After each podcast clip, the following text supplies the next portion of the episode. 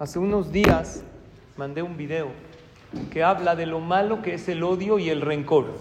Cuando una persona tiene odio, tiene rencor, entonces baja su sistema inmune, pierde calidad de vida, está vibrando bajo, atrae gente en su vida que no quiere. Pero hubo gente que me preguntó, ok, pero ¿cómo se logra? ¿Estás molesto con alguien?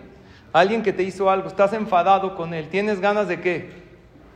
Agárrame porque lo mato. ¿Verdad o no? ¿Cómo hacer para realmente no estar molesto con esa persona? Tres puntos. Analícenlos. Número uno, no fue él, fue él. Punto uno, te lo mandó Hashem. Nosotros creemos con fe completa que lo que nos hacen los demás es mandado por Dios para probarnos.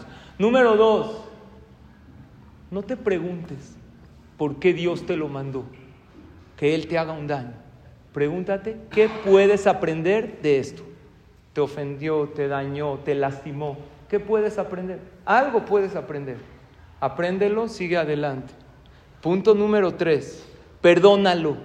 No porque lo que Él te hizo es demasiado pequeño, sino porque tú eres demasiado grande. Y cuando tú te sientes grande, sabes que tienes la capacidad de perdonar para tener una mejor calidad de vida.